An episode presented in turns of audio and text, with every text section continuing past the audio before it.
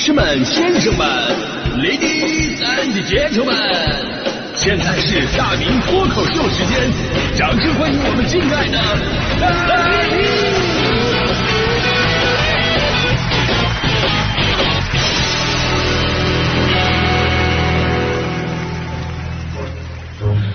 好，欢迎各位来到今天的大明脱口秀，我是大明啊。为什么有些事情实现了，但是结果跟之前想的却不太一样呢？就这种人生感慨真的太多了。就是我们在没有得到之前呢，总是心心念念的想得到，呃，甚至呢会为他付出很多的代价，只是为了能够达成这个目标。因为在我们看来，只要这个目标实现了，我们就走上了人生巅峰。然而实际上，当你努力的达成这个目标，完成了这个梦想，在之后的日子，你会发现，跟你之前的幻想有的时候并不一样。啊，如果说刚才我说的这一段还是有点概念化的，那我就来说一个我近期的一个最大的感受，就是我实现了很多朋友们梦想当中的有院子的生活。但是接下来我的人生不仅没有达到巅峰，而且恰恰相反，现在简直就是疯癫。人为什么都想有个院子呢？除了我们父母那一辈身上还留有中国农耕社会独有的对土地的热爱。还有对这个种植技术的痴迷，其实我们这一代人基本上很少有人会拿院子单纯的去种菜了。你看我们直播间俩人嘛，我跟大迪就都有过院子，我就经常跟大迪说啊，你有一个院子，我有一个院子，虽然都是租的，但是都有一个院子。你的院子种花，我的院子种瓜，黑化肥和灰化肥在空气当中挥发。不好意思，情不自禁的就 rap 起来了啊！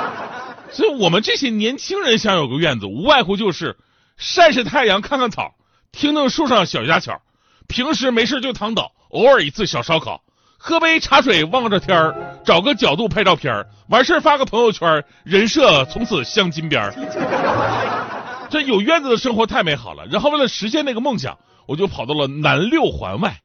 啊，南六环外你知道什么概念吗？就上班的时候跟别人都不太一样。一般上班上高速看到的牌子都是什么东三环入口、北二环辅路。我上高速的时候，牌子上面写的是北京城区方向。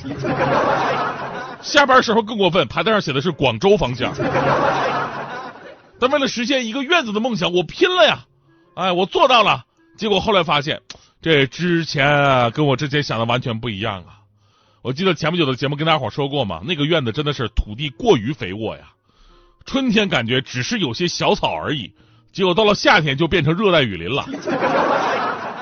四五月份从树上掉的那个树籽儿，到了八九月份已经长成快五米高的大树了。你每天就眼瞅着那个树啊，在你面前慢慢的长长大呀。就上一个长得这么快的，还是我的青春痘啊。就这种情况之下，根本不可能烧烤啊，全是蚊子。每次出去到院子里的时候，我都穿的跟那个养蜂人似的，你知道吗？包裹的特别严实。唯一的乐趣就是拿电蚊拍出去，你直接把那个电蚊拍开到最大，随便挥舞，你看吧，一路火花带闪电，噼里啪啦跟那个放鞭炮似的。过一会儿，哎，果然闻到了烧烤的味道。你知道吗所以呢，有院子的问题啊，关键你是得打理。但是对我这种贪图享乐型的人，他根本就不可能做到啊。就那天我在拔草的时候，我就想这个问题。我已经工作我一天够累的了，对不对？到晚上我还得写脱口秀，就中间那么点休闲的时间，我还要给人家的院子去打理去拔草。我是嫌自己不够累吗？我图什么？正所谓有钱能使鬼推磨，没钱，呃，咱就找物业来帮忙。啊，反正就说物业这应该是你们的责任。后来呢，物业来人了，帮我把这个长起来的树给锯掉了。来的时候还说了一句特别扎心的话啊，这儿有人住啊！哦，这我们一直以为这没人住呢，这啊。其实你们不用笑话我，就有院子的人各有各的苦恼。你比方说大迪那个院子，大迪能比我稍微勤快一点吧？他刚开始想的也特别好啊，哎，这儿种什么那儿种什么。我当时我还在网上给他买了一个户外的那种大伞。呃，户外那种大伞，大迪特别开心。但是第二天我看没还没发货呢，我就给取消了啊。就得亏我取消了。就大迪那个院子，那个房子租了不到一年就退租了。一个呢是因为一楼房东呢有私搭乱建的情况，部分要整改；另外一个呢，就是那个院子呀，就是每天楼上居民哐哐往下扔东西啊。前一天大迪在地上种的韭菜，第二天长出两个苹果核啊，旁边还有四个鸡蛋壳啊。所以，我跟大迪的惨痛经历，其实告诉我们一个人生哲理，那就是不要以为梦想实现了就是成功了，你还得看这个梦想是不是匹配你的人生。这个真的是好多人都看不到的一个关键问题。就好像我们总是会在某些特殊的情况之下，有一种特别的热烈情绪啊！我要去办一张健身卡，然后拿到这张卡，你去照镜子，都会有一种看到未来彭于晏的那种欣慰感。然后就可以跟自己身边好朋友说：“嘿，你知道吗？我办了一张健身卡。”哎，就那个表情，就好像自己已经是国家一级运动员一样。有的特殊工种。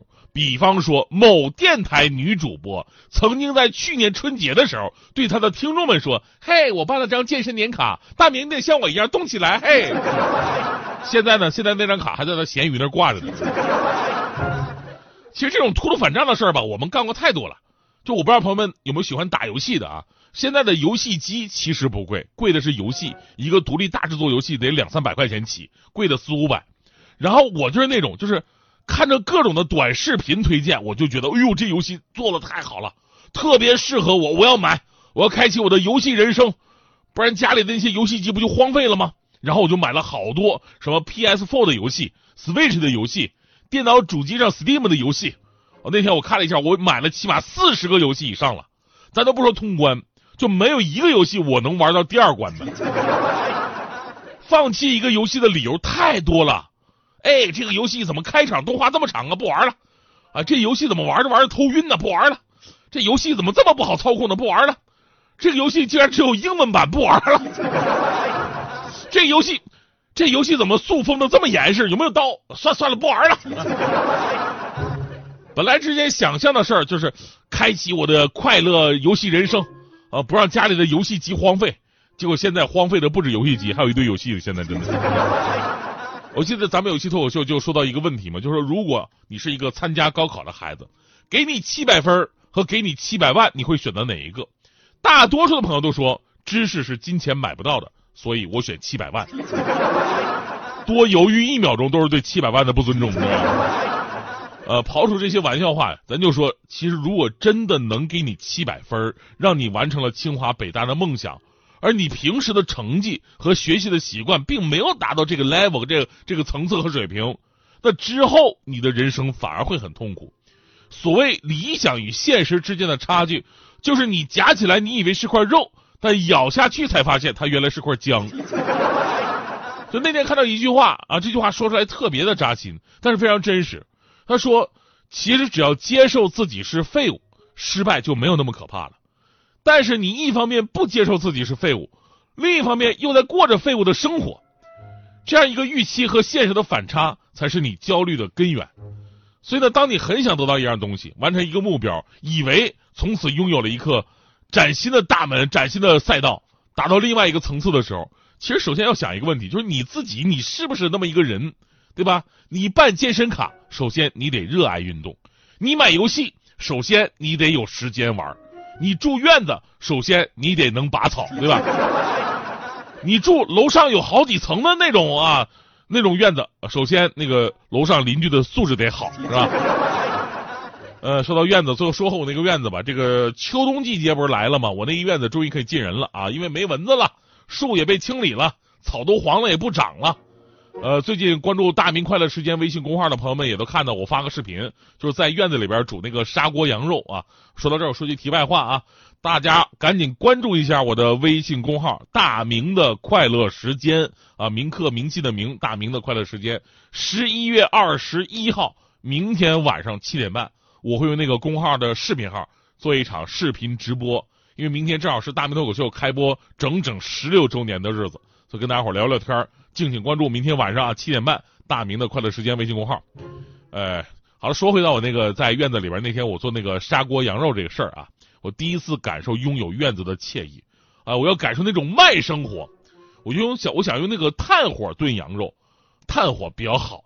之前我买炭的时候，我特意去找那种燃烧时间比较长的炭，呃，因为你这有的时候吧，你你又砂锅啊，你又又煮茶呀，对吧？望天啊，你大半天的时间，一般的碳不行，一般的碳两三个小时你就得换一波，就很麻烦。然后呢，我那天我就联系到一个商家，给我推荐一款这个什么果木炭，他说那个炭呢特别好，能燃烧五个小时以上。我一看这个行啊，五个小时中途就不用加炭了呀。但商家也提醒我了，说这个燃烧越长的炭，它越不好引燃，啊，点着很难。可以配着买他们的一箱酒精块他们这个酒精块燃烧时间也很长，一个就能烧五分钟，点炭特别的好用，啊，我就都买了。事实证明，老板真的没有骗我，那个炭是我见过最不好引燃的。然后我就用他那个酒精块吧。我在里边点着啊，点那个炭，一个不行我就扔两个。后来终于成功了，终于成功了。我是怎么成功的呢？我把炭给扔了，我用了一整箱酒精块把羊肉给炖烂乎了。